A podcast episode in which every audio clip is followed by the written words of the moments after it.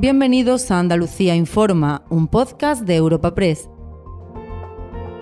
Hoy es 1 de febrero y estas son algunas de las informaciones más destacadas en nuestra agencia masiva movilización del campo nubense en Sevilla para exigir respuestas a su falta de agua, coincidiendo con las protestas de agricultores por toda Europa que este mismo jueves han alcanzado al propio corazón de la Comisión en Bruselas, las organizaciones agrarias de Huelva han paralizado por completo su actividad en la provincia para trasladar a 15.000 personas hasta Sevilla para dar visibilidad a su demanda a Gobierno Central y Junta de Andalucía para completar las infraestructuras hídricas pendientes. Los convocantes esperan una respuesta de las administraciones tras el éxito de la protesta. Manuel Piedra es el secretario general de UPA en Huelva. Por primera vez en la historia, Huelva está siendo escuchada en la provincia de Sevilla y en toda Andalucía. Hoy Huelva hay más de 15.000 agricultores, agricultoras, trabajadores y trabajadoras que están aquí para manifestar su rechazo a la falta de infraestructura hídrica. Nuestra reivindicación es clara. Queremos que las infraestructuras hídricas lleguen a Huelva ya, porque es un decreto que tenemos de planes de hidráulico y que no se está cumpliendo. Teresa Rivera mantiene su mano tendida a Juanma Moreno para hacer frente a la sequía, pero pone reparos a su idea de recurrir al Fondo de Solidaridad de la Unión Europea. La ministra para la Transición Ecológica ha expresado desde Sevilla su intención de abordar este asunto por teléfono con el presidente de la Junta, aunque la solicitud de dicho fondo correspondería al Ministerio de Hacienda y advierte de que no solventaría los efectos de la sequía.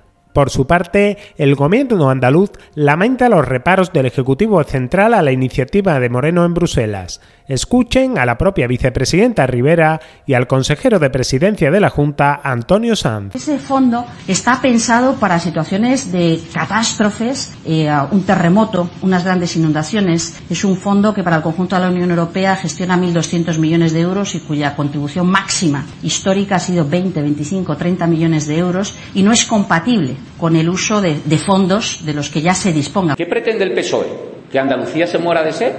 que nuestra industria no tenga futuro y se paralice, que el turismo sea un desastre, que la agricultura no pueda cultivar.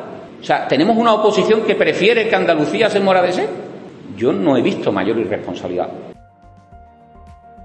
Y al cierre, la ciencia confirma los preocupantes efectos de la sequía en el Parque Nacional de Doñana. El informe del CSIC sobre el estado de la biodiversidad correspondiente a 2023 constata que fue un año muy seco y cálido al punto de alcanzar la mayor temperatura media anual de toda la serie histórica. Ello ha provocado que se hayan secado algunas lagunas permanentes y un descenso en la llegada de aves acuáticas invernantes y en las poblaciones de otras especies como anfibios y peces. El director de la estación biológica, Eloy Revilla, admite que el cambio climático está causando cambios profundos en el parque, pero prefiere no aventurar escenarios futuros. El impacto que está teniendo la modificación ambiental causada por el, cambio climático, la modificación en temperatura, disminución de cantidad de agua y la actividad humana en la, en la comarca es, es profundo y desde un punto de vista científico, desde luego, muy interesante. Como os decía, a nivel de conservación, las implicaciones es pronto, yo creo, para, para hacerlas pero va a haber implicaciones, eso sin duda.